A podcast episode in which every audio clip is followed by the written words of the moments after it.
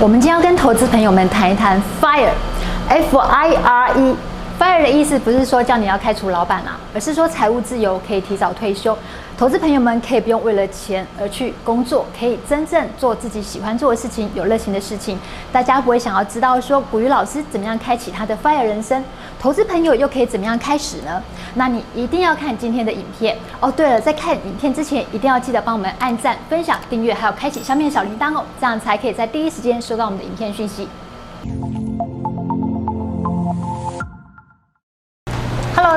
我是 Sharon。嗨，大家好，我是古玉老师。老师，你在二零一九年三月的时候，第二次离开上一家公司，是没有错。当时的心情是什么样？有没有一丝丝一毫毫觉得你有可能又再回去前一家公司？哦，那个当然了，我们讲说我们在离开的那一个瞬间的话呢，我们确实是有这样子的一个想法啦。哦，就是当你把辞呈丢出去的时候的那一瞬间，哦，你可能有很多的五味杂陈啊，心里闪过了很多的念头啦，甚至呢，可能讲说，哎，我这样子做是不是错的？可是啊，当你真的开始离开之后啊，其实你这个想法随着你的时间过去，它那个感觉就会越来越淡哦。哦，因为呢，事实上我们在做这件事情的话，会需要一点勇气啊。我觉得有两个东西是比较重要的。哦，第一个的话呢，是你的家人，哦，他要支持你这么做。哦，那第二个的话呢，家人的支持会来自于一个地方，你知道是什么吗？什么？太太？不是，你说服你的家人，当然是说服你的太太嘛。对啊，可是你说服太太。有个前提吧，钱要够吧？钱要够啊，是不是？当你的钱如果够的话呢，我们把这个状态称为什么？我们把这个状态的话呢，称为是所谓的财富自由嘛。嗯、哦，那你要先说服你的家人，就是说，当我离开，呃，现在的这份工作，哈、我要去做其他的事情，而呢，我们对家。你应该要负的那些责任都还是可以哦，照常去执行的时候，你才有一个所谓的底气哦，去离开你的公司去做你自己真正想要的事情嘛。哦，那当然我会跟呃各位观众朋友啊，那个做一个小小的分享啊。各位，你知道我从什么时候就开始在思考这个问题吗？我从上班的第一天我就开始在思考，是也太夸张了吧？上班第一天就开始在想这件事？不是，你知道为什么吗？因为哦，老师以前工作的地方的话是在科学园区，哦，那在科学园区里面啊，它这是一年当两年用，这是一年当三年在用的，哦，那很多人他进到科学园区里面工作的目标是什么？你知道吗？工作十年之后就退休了。所以呢，像我们在园区里面上班的话，会基本上会有几个觉悟啦。首先，第一个，这份工作哦，可能没有办法做很久，这样子讲是有原因的，因为啊。我老师以前我在园区工作的时候啊，我一天大概只睡四到五个小时而已。哇，体力很好哎、欸。啊，不是，不是体力很好，我是没有办法，我是被逼的啊，我是被逼的啊，因为呢，我从早上进公司之后啊。然后呢，我离开公司的时候，通常都是凌晨一两点的。可是你知道，每天还能够这么清醒的工作，一天只有睡四小时，这很厉害哎。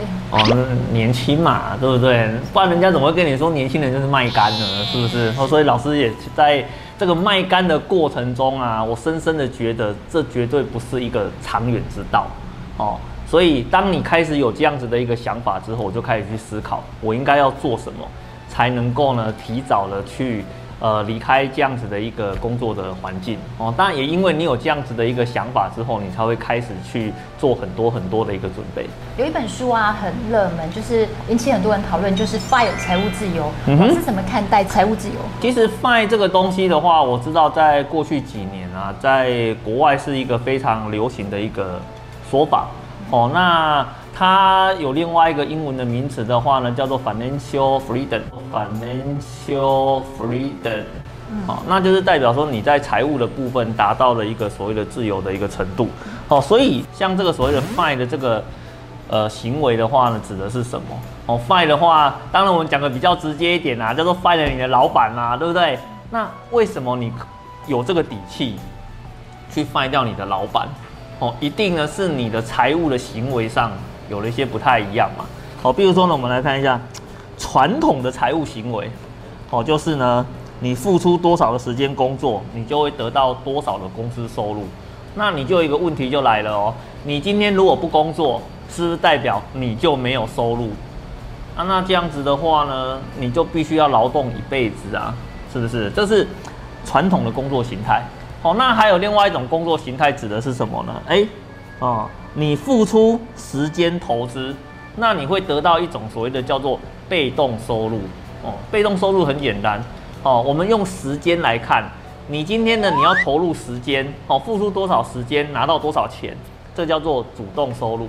那有一种的话呢，是你只要做一次投资，它就一直给你钱。哦，那我们把这种东西称为是被动收入。那你今天就可以想啊，如果今天我的收入的状态是，我的被动的收入足以去 cover 掉我所有的支出，那你不就自由了吗？哦，对不对？比如说，假设啊，我每个月的支出固定三万块，可是呢，我的被动收入它能够给我的也是超过每个月三万块，那就很简单了。那你还工作干嘛呢？哦，其实其实呢，我我会跟很多投资朋友讲，其实观念不是这样子的啦。哦，应该是说，当你的被动收入能够覆盖你所有的支出的时候，你会多了很多的一个选择。嗯，哦，比如说呢，你可以选择说，我要不要继续从事我本来的这一份工作，还是说呢，我呢是不是可以去做其他我更感兴趣的事情？哦，那我们常常在说，我在做直癌的不同转换的时候，我常常会考虑的是，我转换过去会不会对我原本的生活造成了影响？可是呢，你今天如果被动的收入超过你的日常支出的时候，那其实你的这一层的疑虑就不见了，你就可以呢自由自在的去选择说，我想要从事怎样的工作，它是符合我对生活的一个期待的。不要老觉得啊，投资就是为了把老板废掉哦，其实不是这个样子的。投资呢，是为了让你的在生活上啊，在职涯上，你有了更多的一个选择哦。甚至你如果觉得说，我原本在公司里面上班的这份工作符合我的理想，我也做得很开心。那就算你的被动收入足够了，你也不一定要选择离开呀，你也可以继续在你的工作上继续发光发热哈。所以，我们在这边，我一定要花一点时间跟各位观众朋友去澄清这样子的一个观念。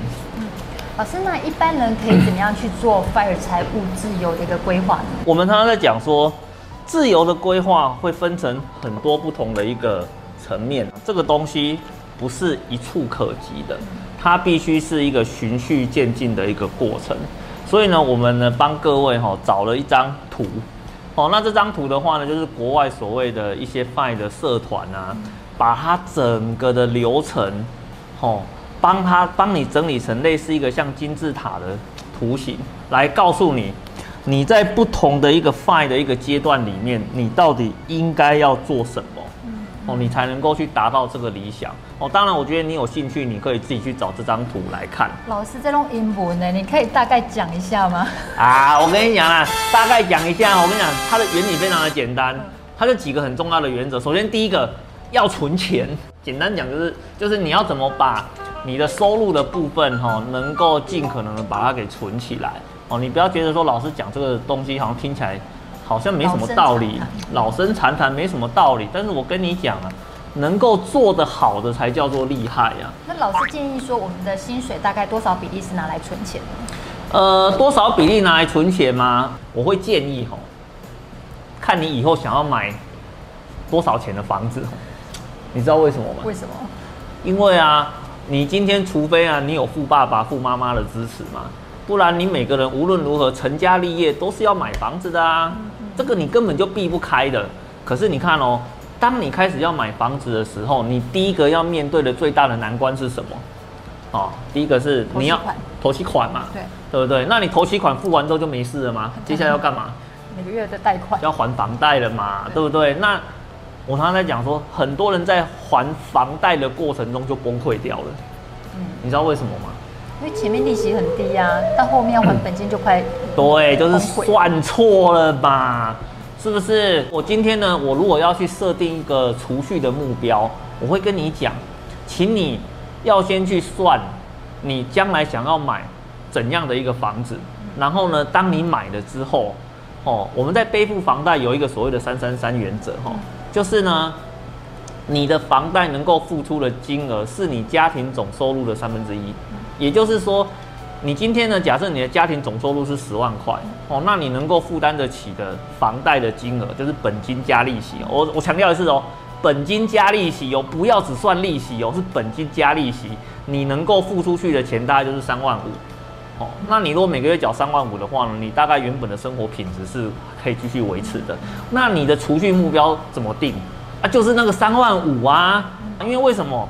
我原本呢是存钱去做头期款嘛，哦，那我做了头期款之后的话呢，我就变成是缴房贷嘛。我希望在这个过程里面，这个金额是很 smooth 的这样子移过去的哦，所以一开始你在设定储蓄目标的时候的话，我会给各位一个非常良心的建议哦，就是至少看你未来的房贷要缴多少钱，你要想办法，你一开始准备的时候就要能够存这个比例的钱下来哦，我这个是比较适当的一个做法哦。所以老师刚提到的那一张金字塔的表格，嗯哼，第一步是要存钱，那之后嘞？没有嘛？这边各位可以看到嘛，这一条线的话呢，就告诉你要存钱嘛。可是呢，这存钱的过程中不是单纯的只是把钱存起来，哦，它还包含说呢，你要怎么去做记账，你要怎么去削减不必要的开支，然后呢，把你的储蓄的比例从原本只存一点点，到后面的话呢，往上去做提高。所以，只是存钱这个动作，其实里面也有很多的学问。哦，这边叫做存钱，右边的话呢叫做资本的管理。嗯，因为你看了，我们要得到被动收入，是不是你要去做一些投资？对。那你要做投资的话呢，那是说我钱拿到就做投资吗？当然不是啊。你是不是跟存钱这件事情一样，它也有很多前置的动作？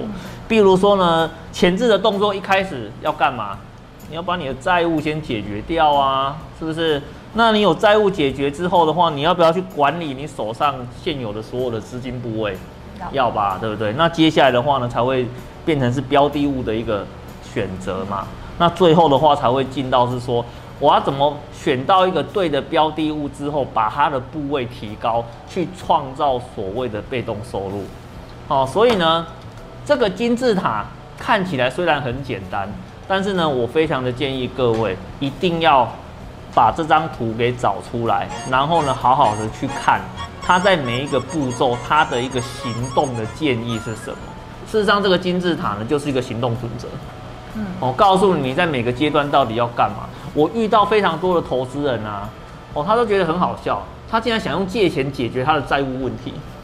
那不是越滚越大吗？哎、欸，他不认另外一种雪球哦，他不认为哦，他觉得他借钱投资的话呢，赚到钱之后就可以解决他的财务问题。没有，我告诉你，所有的事情都是有顺序跟步骤的。哦，那为什么人家敢定这个顺序跟步骤？代表呢，这个步骤照这个方式去做，大部分的人都可以取得成功。哦，所以有些事情道理已经在这边了，请你就是把它找出来。哦，想办法跟上他的脚步，这样子就对了。